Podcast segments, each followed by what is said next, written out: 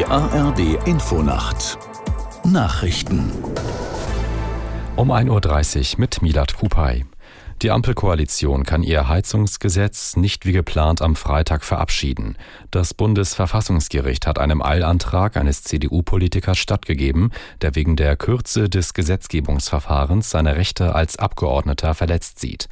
Über das weitere Vorgehen wollen die Ampelfraktionsspitzen heute beraten. Aus Berlin Hans-Joachim Viehweger.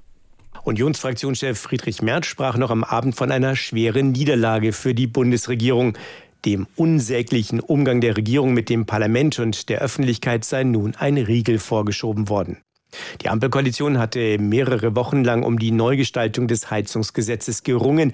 Erst am vergangenen Freitag waren mehr als 110 Seiten mit Änderungsanträgen dem Parlament zugeleitet worden.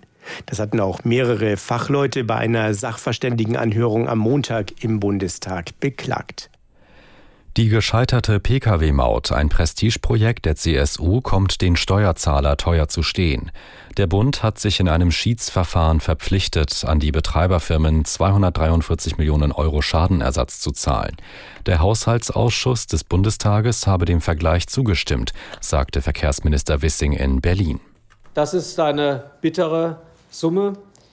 Wir haben diesen Weg unterstützt, um Schadensbegrenzung zu betreiben. Ursprünglich standen über 700 Millionen Schadenersatzforderungen im Raum.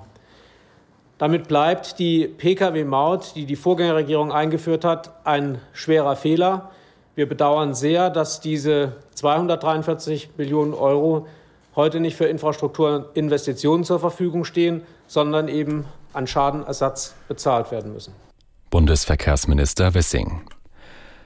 Eine Untersuchung der Vereinten Nationen kommt zum Ergebnis, dass der Iran weiter mit harten Strafen gegen Protestierende vorgeht. Besonders erschreckend sei die Hinrichtung von mittlerweile sieben Männern nach Eilverfahren und unter Folter erzwungenen Geständnissen. Das sagte die Leiterin der UN-Untersuchungskommission Hussein.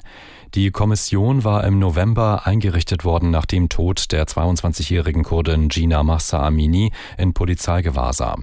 Ihr Tod löste landesweite Proteste aus, bei denen hunderte Menschen getötet und Tausende festgenommen wurden.